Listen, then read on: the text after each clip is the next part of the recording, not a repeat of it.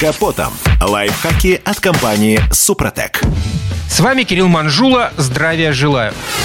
В межсезонье мы традиционно вспоминаем про правильный шиномонтаж и про грамотный подбор автомобильных колес. Однако, рассказывая про это, редко кто напоминает, что во время замены резины можно провести еще и диагностику некоторых узлов и механизмов, которые оказываются в зоне доступа после того, как вы сняли колесо. После закрепления автомобиля на домкрате при соблюдении всех мер предосторожности можно покрутить колесо. Если смена происходит в шиномонтаже, то попросите это сделать специалиста место. Колесо должно вращаться без трудностей и подозрительных звуков. Гул и хруст при вращении может говорить об изношенности подшипников ступицы. Если колесо подклинивает, то может быть заклинило тормозной суппорт. Далее надо раскачать колесо в горизонтальной и вертикальной плоскости. На передних колесах при прокачивании в вертикальной плоскости можно оценить состояние шаровых опор. В горизонтальной почувствовать люфты в деталях рулевого механизма, например, рулевых наконечников.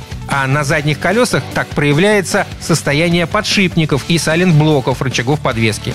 Никаких люфтов и стуков быть не должно. Речь идет даже о небольших отклонениях. Если они присутствуют, то самое время отправляться в сервис. После того, как сняли колесо, надо осмотреть диск и покрышку изнутри на наличие повреждений. Оценить состояние всех шпилек и болтов. Не прозевайте этот момент, когда меняете колеса на шиномонтаже. Далее смотрим подкрылки. Они должны прочно сидеть на своих местах. Пружины, амортизаторы и стойки стабилизатора поперечной устойчивости тоже должны быть целы. Трогаем, качаем, ищем масляные подтеки. Оцениваем состояние и толщину тормозных дисков и колодок. У колодок толщина должна составлять не менее 3 мм, а у тормозных дисков каждой машины своя допустимая толщина, поэтому интернет вам в помощь. Проверяем тормозные суппорта. Чистим щеткой, качаем. Если есть небольшая подвижность, то направляющие суппорта и поршень в цилиндре не закисли.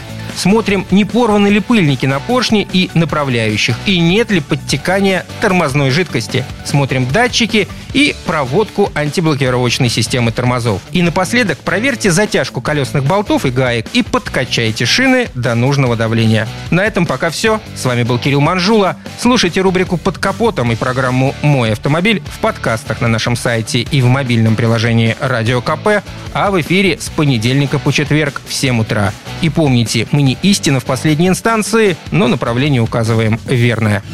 Спонсор программы ООО «НПТК Супротек». Под капотом. Лайфхаки от компании «Супротек».